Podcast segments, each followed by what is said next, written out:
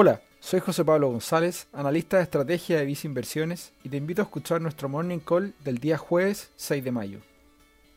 El aumento en el precio de muchos commodities como el maíz, la madera, el petróleo o incluso el cobre tienen con algo de nerviosismo a los mercados al generar un riesgo de un escenario de mayor inflación en el corto plazo.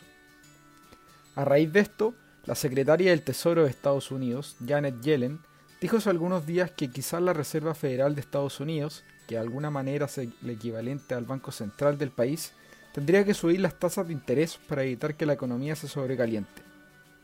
Esto generó incertidumbre en los mercados, principalmente de Estados Unidos, produciéndose una venta masiva de acciones de sectores de mayor crecimiento, como es el sector de tecnología, que se caracteriza por ser altamente sensible a los movimientos de las tasas de interés.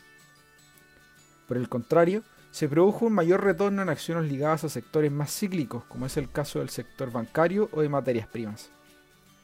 Sin embargo, Yellen tuvo que moderar su discurso y aclarar que ella no estaba ni pronosticando ni haciendo una recomendación de una subida de tasas a la Fed, enfatizando también sobre la independencia que tiene esta misma en este tipo de decisiones, lo que calmó de alguna manera a los mercados.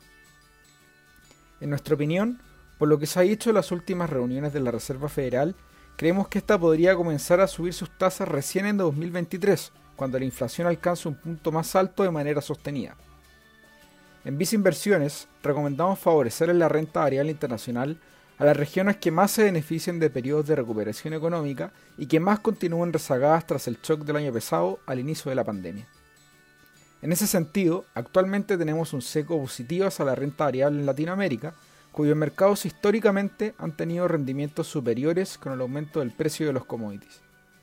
Estas preferencias se encuentran reflejadas en nuestros fondos mutuos destacados, Visa Acciones Mundo Sustentable y Visa Acciones Latam. Finalmente, si quieres saber más sobre nuestras recomendaciones, te invitamos a visitar nuestra página web visainversiones.cl o contactando directamente a tu ejecutivo de inversión.